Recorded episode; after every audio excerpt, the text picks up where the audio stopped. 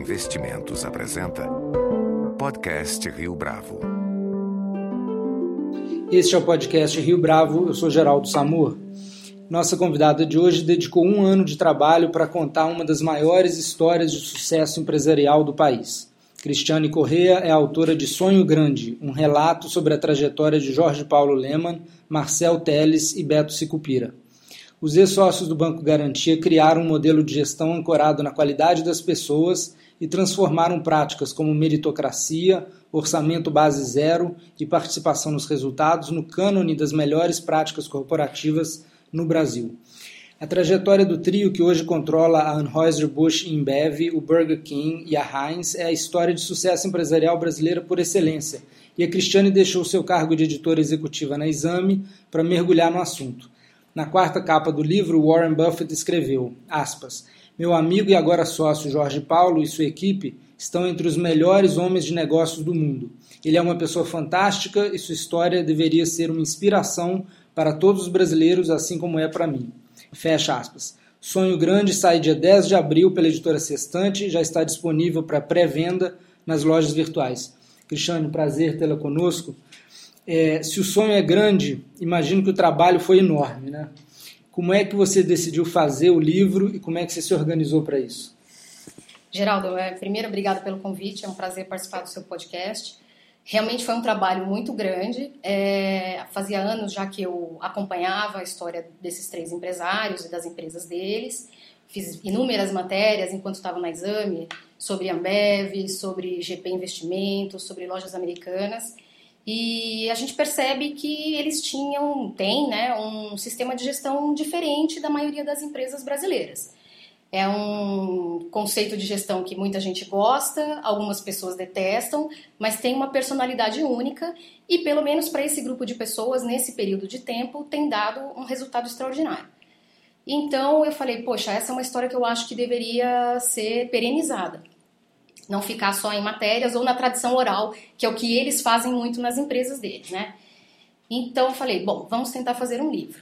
É, em 2007 eu comecei a conversar com ele sobre a possibilidade de fazermos uma biografia. Seriam os três juntos, porque é uma sociedade que tem 40 anos, né? É, embora o Jorge Paulo seja o pedra fundamental, vamos dizer assim, os outros dois, o Marcel Teles e o Betsy Cupira, estão com eles há 40 anos e não, não dá para contar a história de um sem falar dos outros, dos outros também. Enfim, comecei a falar com eles e eles são super low profile, sempre foram e falavam que não tinham nenhum interesse em ter uma biografia ou transformar isso em livro. Tentei convencê-los por quatro anos e eu vi que eu jamais conseguiria convencê-los, então eu falei: olha, eu vou fazer por minha conta, não será uma biografia, será um, um livro de negócios mostrando a trajetória de vocês, contando desde o início do Garantia até os dias de hoje. E eles é, falaram: olha, a gente vai ficar na nossa, você, a gente não pode te impedir de fazer, mas nós vamos ficar na nossa. Que é a, a política deles, né? E desde então, isso foi mais ou menos em agosto de 2011. Quando foi em janeiro de 2012, eu me desliguei oficialmente da exame para me dedicar integralmente ao livro, porque seria um livro, até por essas condições, né, por ser feito por fora, como a gente fala, é, teria, daria um trabalho grande. Enfim, eu fiz quase 100 entrevistas, é, muita gente, desde sócios muito antigos do Garantia, até os principais executivos que trabalham com eles hoje, gente que foi de mercado, concorrentes, ex-funcionários, enfim, dá uma, uma visão bem ampla dessa trajetória. E aí depois foi sentar e escrever, que é a parte mais complicada, você pegar 40 anos de história e transformar em 250 páginas, mais ou menos, que é o tamanho do livro. Cris, muita gente vai se perguntar no final é, e que tipo de colaboração você teve deles no final e dos executivos? É, eles realmente não participaram é, eu achei bom que pelo menos eles não me atrapalharam. Uhum. Então eu tive muito acesso a gente muito próxima a eles, é, gente que não é, nunca deu entrevista e, e se dispôs a falar comigo. Então, por exemplo, o Roberto Thompson, que é um sujeito que trabalha com eles há uns quase 30 anos, é considerado o banqueiro deles, porque ele que formula os grandes a arquitetura financeira dos grandes negócios, é sócio deles. É, foi uma pessoa que, que conversou comigo bastante. Eu tive acesso ao, ao novo sócio deles, o Warren Buffett. Fui até os Estados Unidos entrevistá-lo. Então, muitas pessoas próximas realmente falaram comigo. O que é, eu, eu falei para os três é, é, que eu usaria as conversas que a gente teve ao longo dos anos. Ao longo dos anos eu os encontrei algumas vezes para ir tomar um café, alguma coisa assim. E o que eles me falaram nessas conversas no fim da apuração do livro, eu falei para eles que eu iria usar, já que eles não queriam dar entrevista e tal, e eu tinha esse material, que era um material rico que é, eu achava que valia a pena ser usado. Cris, hoje, obviamente, eles têm esses três investimentos globais que todo mundo conhece, mas você diria que o, o, o suco concentrado desse modelo de gestão está hoje na Ambev aqui no Brasil? Eu acho que ele já está na AB Ambev no mundo. É, esse sistema de gestão que eles criaram, eu acho que não tem dúvida de que foi na Brahma e depois na Bev que ele atingiu assim o ápice. Ele é a, a coisa mais perfeita do sistema deles tá ali, muito mais do que o Garantia, por exemplo, que até foi vendido, ou lojas americanas que por uma razão ou outra acaba não tendo a, é, é, a exposição que tem a Ambev, né? Já há alguns anos já eles estão levando esse sistema para todas as operações da cervejaria no mundo. Então hoje todos os 180, quase 180 mil funcionários têm metas individuais. Quer dizer, toda a filosofia do grupo já está é, permeando todas as operações no mundo todo. Então sim, sem dúvida é o lugar onde você quer saber o que, como esses três caras pensam gestão é nessa companhia que você vai. Burger King está passando por uma ainda está se adequando, né? Uma aquisição razoavelmente recente, não tem três anos, está sendo feito um processo intenso de mudança na companhia. E Heinz, ainda a gente tem que ver o que vai acontecer. Falta, inclusive, a aprovação do governo americano para o negócio. Então, é, acho que só daqui a algum tempo que a gente vai poder ver realmente o que, que eles estão fazendo lá. Agora, você mencionou é, lojas americanas. É, há uma diferença grande de cultura entre Ambev e lojas americanas, não? É, me parece que a cultura que você descreve no livro está muito mais expressa em Ambev do que em lojas americanas. Em, em, muitas coisas eles são parecidos, tá? Quer dizer, as duas empresas foram compradas pelo Banco Garantia, a Gênese é a mesma. É, as duas companhias levam muito a sério essa questão de metas, de meritocracia, de desempenho. Todo mundo tem um desempenho individual medido. Tudo isso é bastante, é muito parecido. Só que lojas americanas é uma companhia que, no fim das contas, tem uma atuação quase nacional, então é, acaba ficando um pouco diferente. Por exemplo, na, na Ambev, você, como ela virou uma companhia global, você tem essa possibilidade hoje de mandar os executivos para fora. Então, hoje você tem mais de 100 expatriados brasileiros é, trabalhando em outras operações da cervejaria no mundo. Isso acaba trazendo outras experiências também, né? Então, uhum. quer dizer, quem vai para fora e vai nas outras companhias que foram adquiridas fora, acaba tendo outras experiências. A Lojas Americanas, ela é mais concentrada realmente no mercado brasileiro e eu acho que se tem um ponto que eles é, talvez sejam mais diferentes é ela é muito mais low profile do que a, a Ambev ou qualquer coisa da cervejaria. Eles realmente, eu acho que eles são quase impenetráveis. No profile. É no profile. Então, por exemplo, para o livro, eu não consegui falar com nenhum executivo que hoje trabalha lá. Por exemplo, na, na Ambev eu consegui falar com vários, a Lojas Americanas é impenetrável. Então, nesse sentido, eles são um pouco, um pouco mais radicais, vai, nessa postura de ser low profile, eles são mais radicais. Cris, o Jorge Paulo recentemente comprou uma participação minoritária na Dileto, a sorveteria. É, tendo estudado a estratégia e o modus operandi deles, você vê isso como um investimento menor ou ele necessariamente se insere dentro de uma estratégia global para essa empresa, por exemplo? É, essa aquisição, quando ela foi anunciada, eu até já tinha acabado o livro, então eu não fiz uma apuração detalhada sobre ela. Mas o que eu sei dessa história é que é, essa aquisição foi uma aquisição uh, capitaneada pela, pela Verônica Serra, que é a gestora do fundo de investimento. Então, o Jorge Paulo tem investimentos, pequenos investimentos em outros fundos, como esse da Verônica Serra, como num fundo chamado Constellation. Ele tem um pequeno fundo de, dedicado a negócios de, de educação chamado Vera.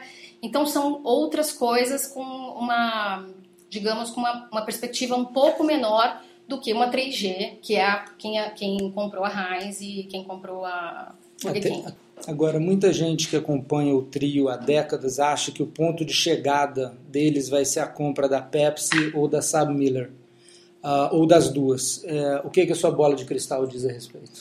Olha, minha bola de cristal não diz nada. Tanto que eu já tinha acabado o livro quando eles compraram a Heinz e eu tive que reabrir o livro para falar dessa aquisição. Mas, uh, sim, esse, esse rumor de que haveria uma, uma aquisição maior, ele já existe há algum tempo, né? É, algumas pessoas falam, inclusive, da Coca-Cola. É, quando você vê eles falando sobre os planos e tal, eles sempre falam, é, o sonho é grande, o sonho é grande, o sonho é grande. Então, para eles, esse sonho nunca está terminado, né? Um, eu, agora que teve essa associação deles, da 3G, com o Buffett, eu imagino que esse rumor sobre uma possível compra da Coca-Cola vá se intensificar. O Buffett é o maior acionista individual da Coca-Cola, ele tem quase 9% de participação. É, então, esse, eu imagino que esse rumor vá se intensificar.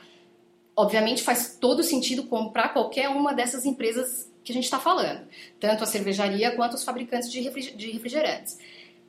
A Coca-Cola, por exemplo, seria um negócio gigantesco. Hoje ela tem um valor de mercado de 170 bilhões de dólares. Então, só para te dar uma dimensão, eles pagaram 52 bilhões de dólares na Bembev. Quer dizer, é um negócio realmente muito grande. Mas tem esse rumor. Quando eu estive com o Warren Buffett no ano passado, eu fiz essa pergunta para ele e ele deu risada e falou assim: aqui você não vai conseguir nada. uh, o que, que você acha que eles querem mesmo? Eu acho que o que eles querem mesmo é eternizar um modelo de gestão.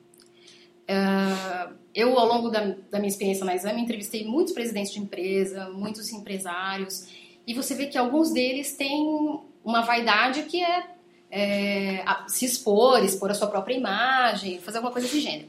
Eles não têm essa vaidade. Eles têm uma outra vaidade, que é construir um negócio que se perpetue e realmente seja muito grande. Então, a, essa questão do modelo de gestão deles, eu acho que é o que eles mais gostariam que se perpetuasse. Você acha que o orgulho e a vaidade estão na cultura? Na cultura, exatamente. Não na exposição deles, nada disso.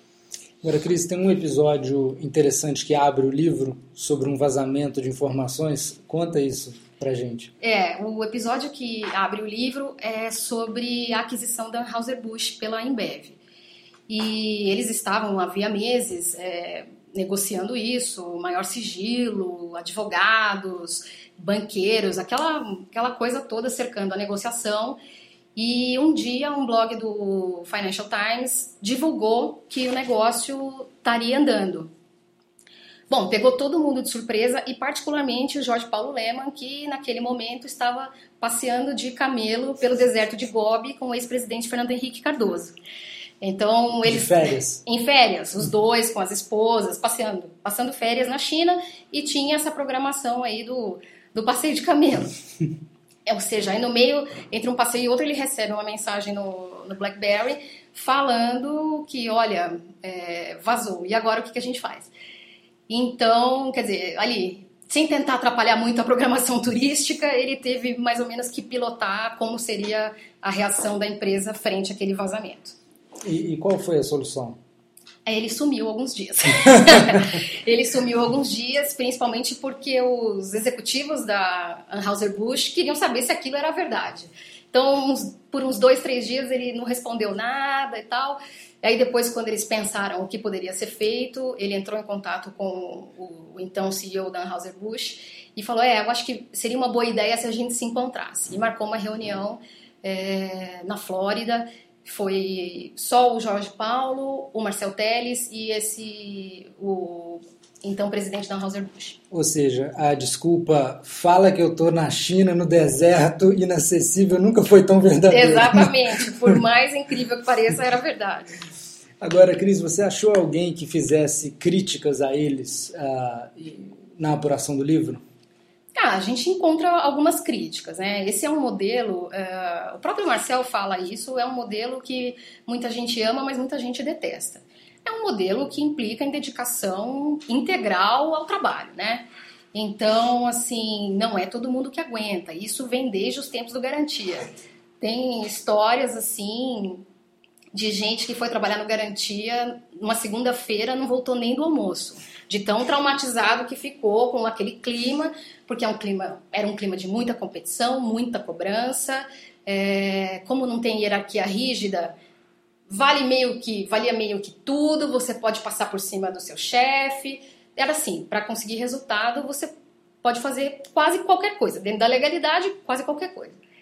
Então, nem todo mundo se adaptava. É, ao longo dos anos, com a história do politicamente correto e tal, tem algumas, dá alguma suavizada, né? Por exemplo, na época do Garantia, eles faziam trotes inacreditáveis.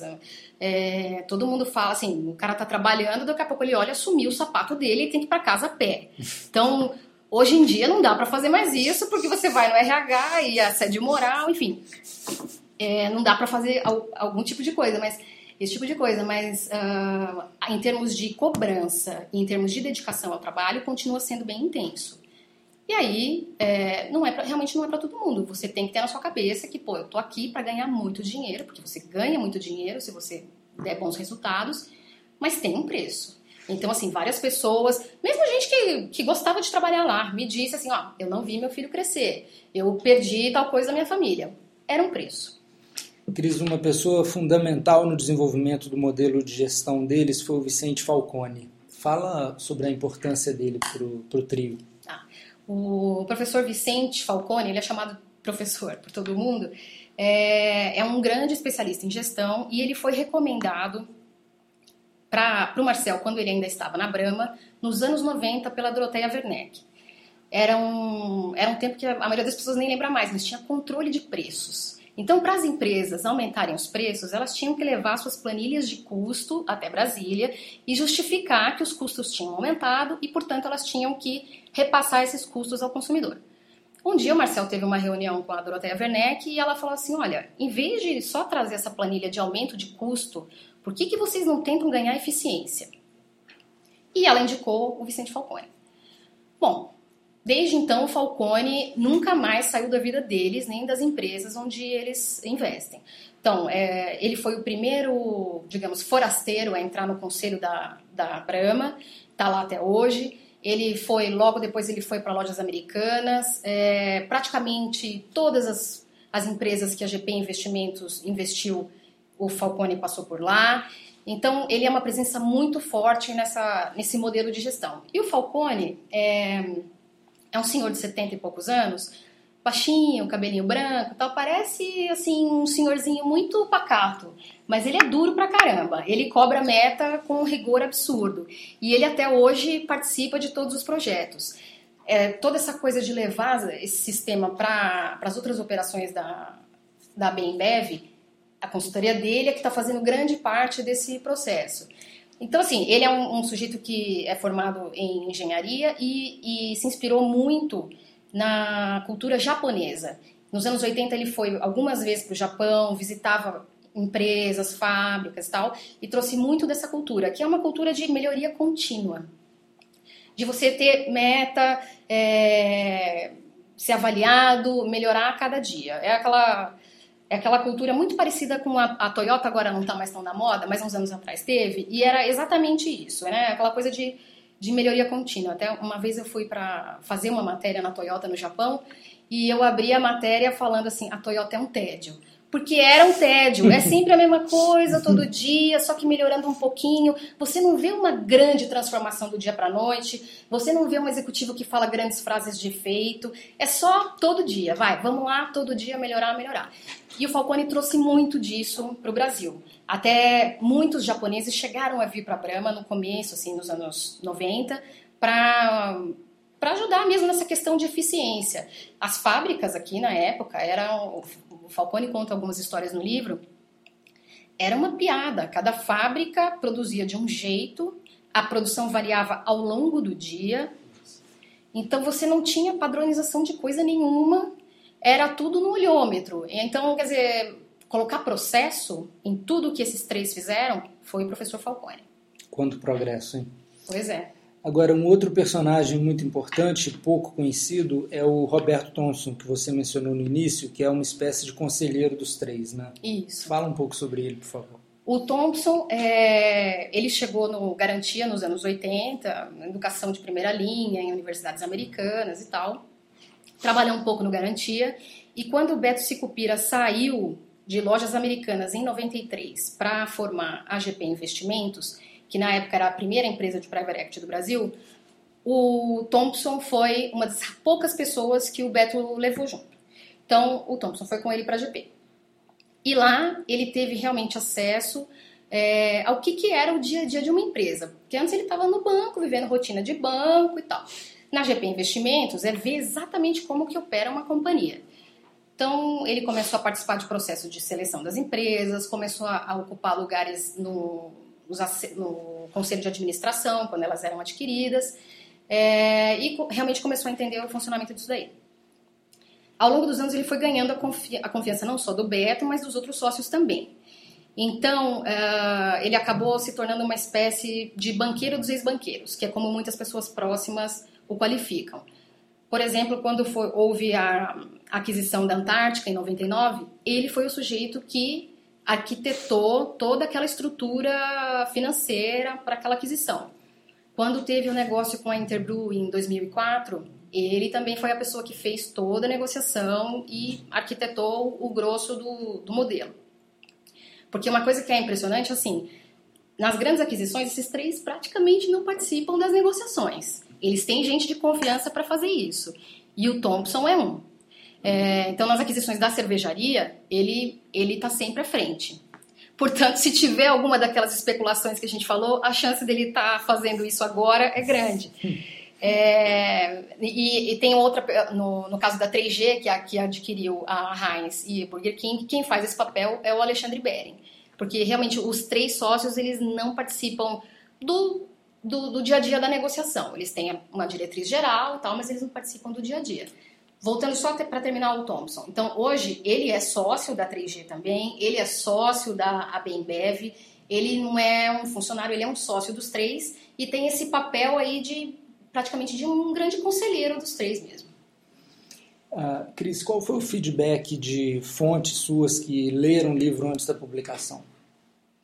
Ah, eu passei para algumas pessoas lerem, né? Então, desde gente que eu confio assim em termos de texto, né, para ver como é que tá o negócio, até um amigo, por exemplo, do mercado financeiro, para ver se as colocações estavam todas certas, os termos técnicos estavam certos e tal.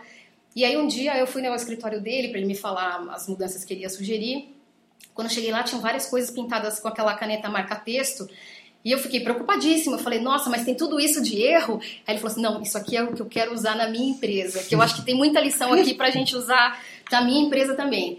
Então, esse é o tipo de. Eu acho que é um, é um livro que traz um, embora não seja esse o objetivo principal, ele acaba trazendo muitas lições para qualquer um que tem um negócio, porque esses três, eles, é, eles tocam o negócio com muita simplicidade, sabe?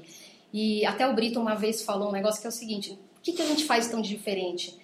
Que a gente faz nada de tão diferente, a gente só faz o que, o que tem que fazer. Todo mundo sabe o que tem que fazer. Mas às vezes fala assim: ah, puxa, mas eu não vou mandar Fulano embora porque ele é tão legal. A gente, eles mandam, entendeu? Uhum. Então, se uma pessoa não funciona, eles mandam embora. Se um negócio é para ser feito, ele é feito, você vai ser cobrado, depois você vai ser remunerado mas não tem tolerância, não tem jeitinho. Então é, é isso. E eu acho que tem muita gente que pode talvez se inspirar um pouquinho, como disse o Buffett na, na quarta capa. Cris, para terminar, existe algum mito sobre eles que você descobriu ser falso no decorrer do trabalho? Olha, eu não sei se chega a ser um mito, mas uma história que eu fiquei bem surpresa ao apurar foi o fim do Banco Garantia. O Banco Garantia foi um ícone no, nos anos 80, 90 no Brasil. Era o banco de investimentos, né, maior do que qualquer outro concorrente, era tido como invencível e tal. E em 97, depois da, da crise asiática, eles começaram a perder muito dinheiro, tinham feito uma operação, estavam hiper alavancados, e o banco acabou sendo vendido em 98 para o Credit Suisse. É, eu sempre achei essa história estranha porque, assim, vindo de três pessoas que pensam tanto na perpetuidade, você fala, puxa vida, mas justamente isso eles não conseguiram fazer. Por que será que eles não conseguiram fazer? E aí você vai ler matérias da, publicadas na época, em jornais e revistas, e basicamente o que as pessoas falavam era que ah, eles perderam muito dinheiro com a operação e o mercado brasileiro está se internacionalizando, muitos bancos estrangeiros estão vindo para cá, a globalização não deixa espaço para um pequeno banco independente agir, enfim, que foi mais uma situação, uma coisa de conjuntura do que algo que tenha a ver com o próprio banco. E na minha opinião, o, o garantia acabou por culpa do próprio garantia. Não foram fatores externos, mas foram fatores internos. É, eles começaram a ganhar muito dinheiro, né? Todo mundo começou a ficar muito rico e toda aquela cultura de austeridade, simplicidade, de vamos pensar na empresa, isso tudo começou a se perder. É o tipo da coisa que não acontece do dia para a noite. Nenhuma empresa quebra do dia para a noite. E com o garantia não foi diferente. Essa, aquela cultura, aqueles pilares que sustentavam o banco, daqui a pouco começa uma rachadura aqui, uma trinca ali, e quando você vê, foi embora. Em 94 foi um ano em que eles tiveram um lucro espetacular, de um bilhão de dólares. Que imagina que tinham 300 e poucas pessoas trabalhando no banco naquela época, é uma geração de riqueza realmente extraordinária. E esse dinheiro, em grande medida, foi distribuído, porque era, né, afinal, tem dinheiro, vamos distribuir. E aí todo mundo, poxa, começou a comprar helicóptero, casas maravilhosas na praia, e aí começaram a ficar preocupados em gerir o próprio dinheiro, em vez, talvez, de pensar na, na empresa. O negócio foi se perdendo. E nesse ano de 94, que foi realmente um ano decisivo, eu acho, na história do Garantia, o Beto Sicupira estava já na GP Investimentos, o Marcel estava na, na Brama e o Jorge Paulo Leman tinha é, enfrentado uma situação com problemas de saúde, de coração, e estava afastado do banco. Então, até tem uma frase que o Marcel diz no livro que é o seguinte: o dinheiro começou a ir para o bolso, o sonho de construir deixou de existir, o Papa estava afastado por doença e os bispos radicais estavam longe. E aí começa a cultura meio a, a se perder. Claro, teve o problema de 97, da, da crise asiática, foi real, eles realmente perderam muito dinheiro. Mas depois eles não conseguiram reconstruir muito mais porque perdeu um pouco o sentido, sabe? Os três achavam que, poxa, talvez fosse a hora de passar para a geração mais nova, só que a geração mais nova também não queria. E o negócio de pensar no futuro, de pensar num negócio que se perpetuasse, de crescer, o sonho grande naquele momento morreu. Então, foi a morte do sonho grande que decretou o fim do garantia e não os fatores externos. Claro, eles repetindo, eles tiveram um fator muito importante e deixaram o banco exposto e enquanto isso a, a concorrência tripudiava, porque eles eram muito arrogantes e tal. Quando garantia falhou, todo mundo no mercado achou muito divertido eles quebrarem a cara. O livro é Sonho Grande pela editora Sextante. Com certeza vai estar na lista de presente de muitos CEO para os seus executivos. Cris Corrêa, muito obrigado pela sua participação. Com edição de Leonardo Testa, esse foi mais um podcast Rio Bravo. Se você tem dúvidas, sugestões ou comentários, mande um e-mail para podcast.riobravo.com.br.